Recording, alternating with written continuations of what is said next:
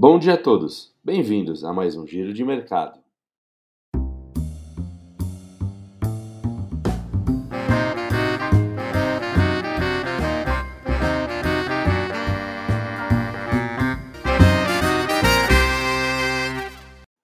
E na semana passada, o Ibovespa seguiu com resultados positivos, encerrando com uma alta de 2,7% nos 111.910 pontos. O mercado doméstico teve a semana marcada pela prévia do IPCA 15, que apresentou alta de quase 0,6% no último mês, bem acima das previsões do mercado. Já no campo político, os governadores decidiram prorrogar o congelamento do ICMS sobre combustíveis por mais 60 dias a partir de 1 de fevereiro, em uma tentativa de conter os preços do combustível, já que o barril do petróleo chegou a 90 dólares, seu maior valor nos últimos oito anos, pressionado principalmente pelas tensões entre Rússia e Ucrânia, além das estimativas da indústria de baixo estoque nos Estados Unidos e a alta demanda devido à retomada econômica.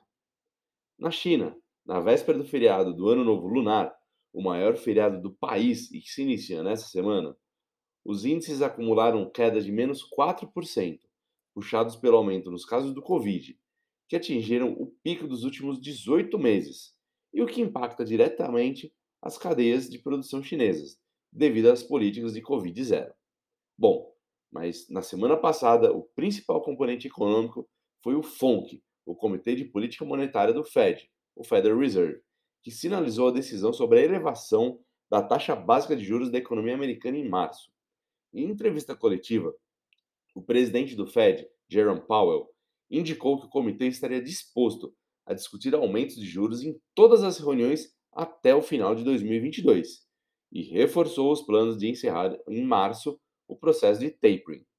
Com isso, o mercado que antes tinha como consenso quatro altas de juros passou a precificar cinco altas nos juros americanos para 2022. Ainda sobre a economia americana, o PCE, o indicador de inflação favorito por lá, veio em linha com o esperado, e o PIB do trimestre surpreendeu positivamente o mercado, impulsionado por um desempenho firme no consumo em empresas repondo seus estoques. E com isso, o resultado da produção cresceu 5,5% em todo 2021, o resultado mais forte desde 1984.